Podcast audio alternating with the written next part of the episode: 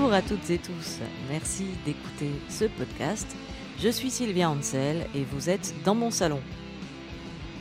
Alors aujourd'hui on va faire le grand écart. Le dernier épisode euh, était consacré au doux folk tout en harmonie de Simon Garfunkel et celui-là il va être totalement à l'opposé. Parce que dimanche, euh, il y a presque 15 jours, à la Gaieté Lyrique, dans le cadre du festival Fame consacré aux films musicaux, j'ai vu le documentaire sur L7 Pretend We're Dead, réalisé par Sarah Price.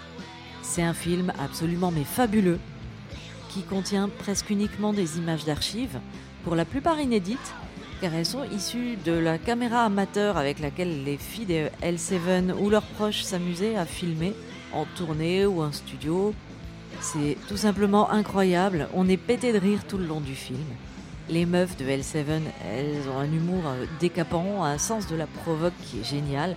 On ressort de la salle de ciné avec le sourire.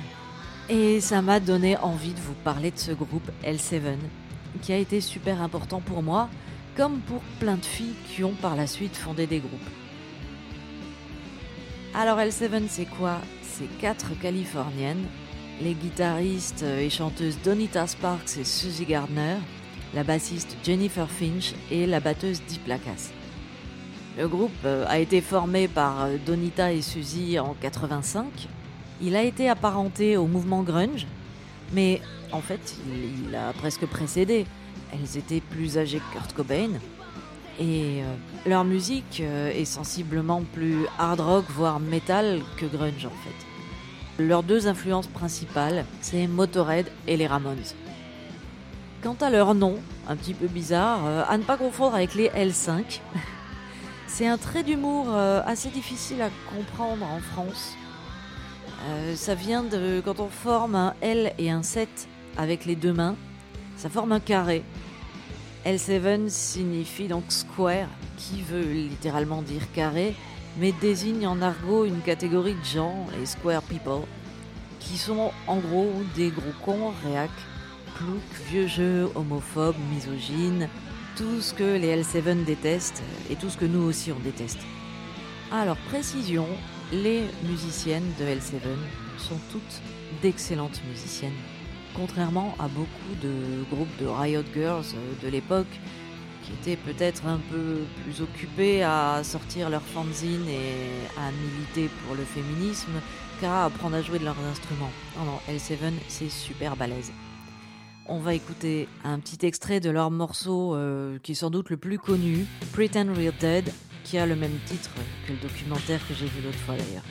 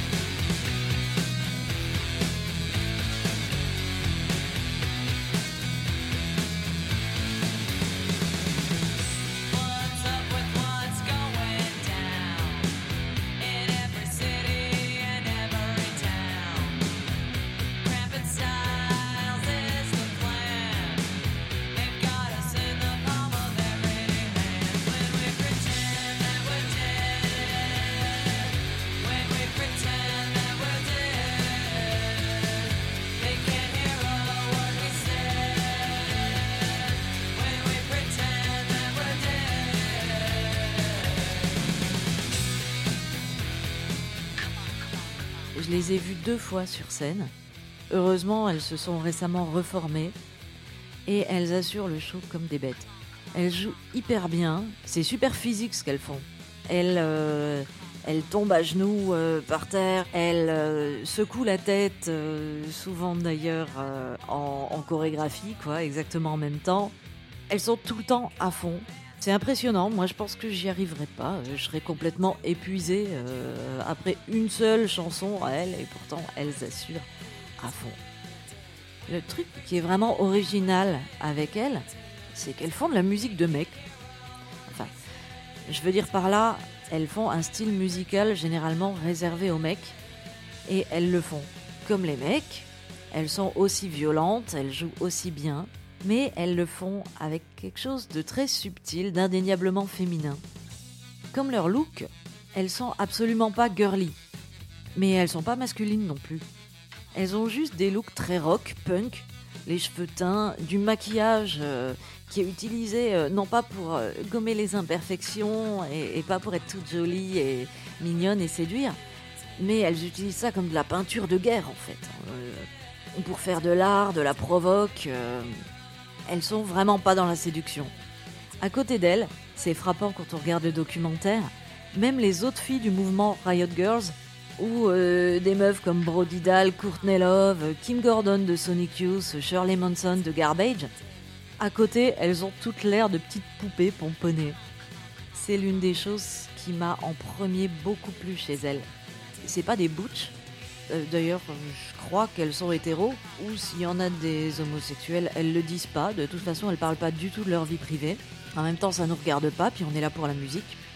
Mais euh, c'est pas non plus des poupées. Hein. Elles ont avant tout des fringues confortables, et rien à foutre de plaire aux mecs ou d'être qualifiées de belles dans la presse. Elles sont là pour la musique uniquement. Elles le disent bien dans le documentaire. Pour être prise au sérieux en tant que musicienne, il faut ressembler à des mecs.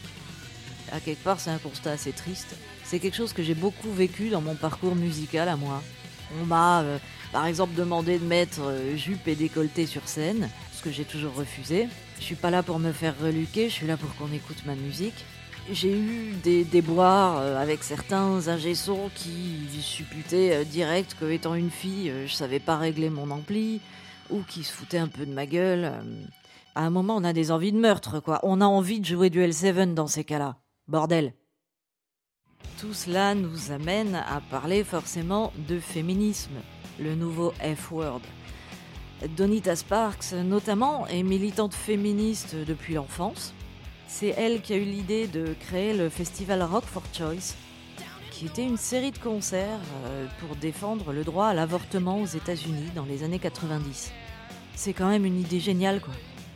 Dans les groupes qui participaient, il y avait notamment Nirvana, Hall, Joan Jett, Seven Years Beach, euh, les Lunatics, Liz Fair, donc des féministes euh, reconnus. Mais il y avait aussi des gens comme Iggy Pop ou les Red Hot Chili Peppers. Euh, il y a même eu Radiohead qui a participé. Et bon, bah voilà, on va pas faire un grand débat politique, mais bon, j'enfonce une porte ouverte, c'est quand même super important, le droit à l'avortement. Et c'est même, euh, c'est même dommage qu'on soit obligé de le défendre, ça devrait aller de soi, quoi, juste. Séquence souvenir maintenant. Je me souviens de comment j'ai connu L7. C'était en été 94, il faisait super chaud. J'avais 13 ans. J'étais chez ma grand-mère en vacances. J'avais acheté Rock et Folk. Il y avait L7 en couverture. Et le magazine titrait L7 Taupe Model. C'était au moment de la sortie de leur album Hungry for Stink. Et l'interview et les photos de ces meufs, ça m'a vachement marqué. C'était la première fois que j'entendais des propos féministes et ça a été une révélation. Ah bon, on peut faire ça? Même quand on est une fille On a le droit? Le journaliste, en plus, il affichait une admiration sans borne devant ces meufs. Je me disais, mais c'est génial, c'est génial, c'est ça que je veux faire. Et le plus marrant, c'est que quand je me suis dit ça, j'avais même pas entendu la moindre note de leur musique. Mais à la limite, je m'en foutais. Je voulais juste être comme elles. J'ai finalement découvert leur musique euh, que trois ans plus tard, en 1997. Et il a fallu que j'attende qu'un pote me passe l'album Hungry for Stink. D'ailleurs, je leur remercie, c'était Jérôme. Et ça a été une découverte absolument formidable. Allez, un petit extrait de André, le morceau qui ouvre l'album Hungry for Stink.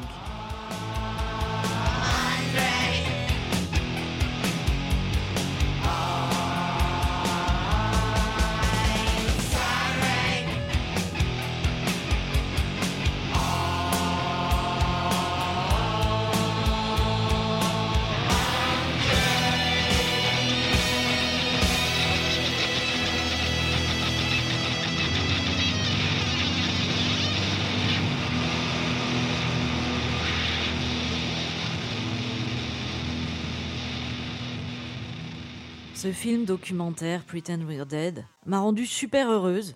Comme je vous ai dit, je suis sortie de la salle de cinéma avec le smile et j'avais juste envie de, mettre des bottes de motard, des, jeans troués euh, et de me teindre les cheveux en rouge et d'emmerder tout le monde. Mais un peu plus tard, en fait, je me, suis mise à me sentir un peu déprimée parce que euh, j'ai réalisé que j'aurais vraiment voulu jouer de la basse dans un groupe comme ça. Malheureusement, bah, ça, fait partie des promesses euh, qu'on se fait à soi-même et qu'on peut pas tenir.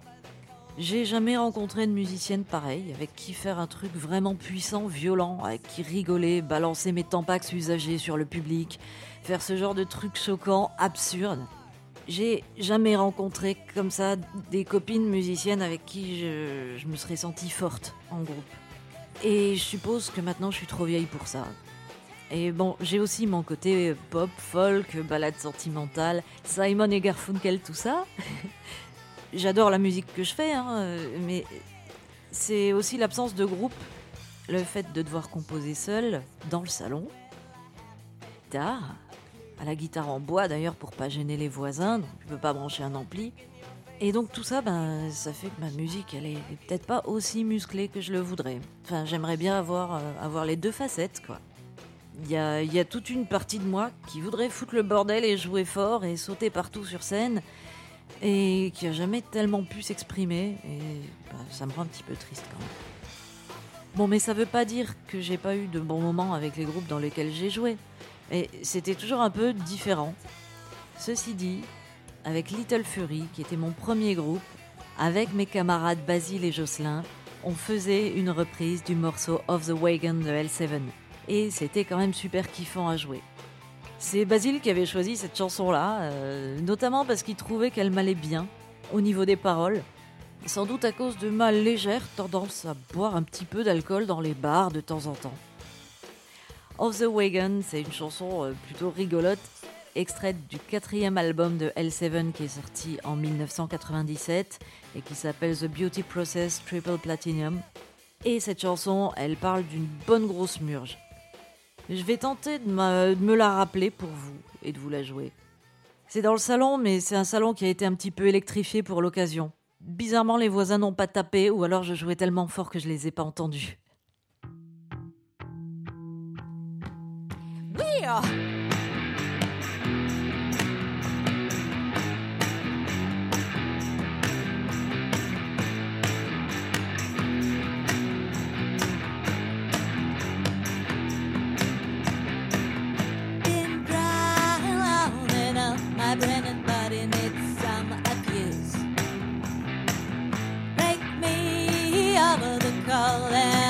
To think of an excuse. I said go and he won't be home. Hit every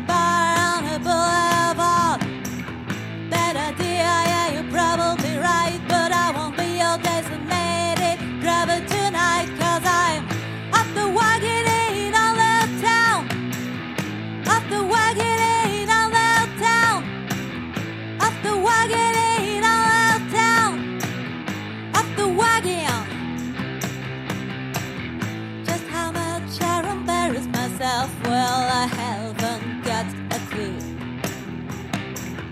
Did I throw a drink in your face? I'll tell you how much I love you. Oh shit, I lost my dear. Who got the Jägermeister Ivy? Bad idea, yeah, you're probably right, but I won't be your designated driver tonight, cause I'm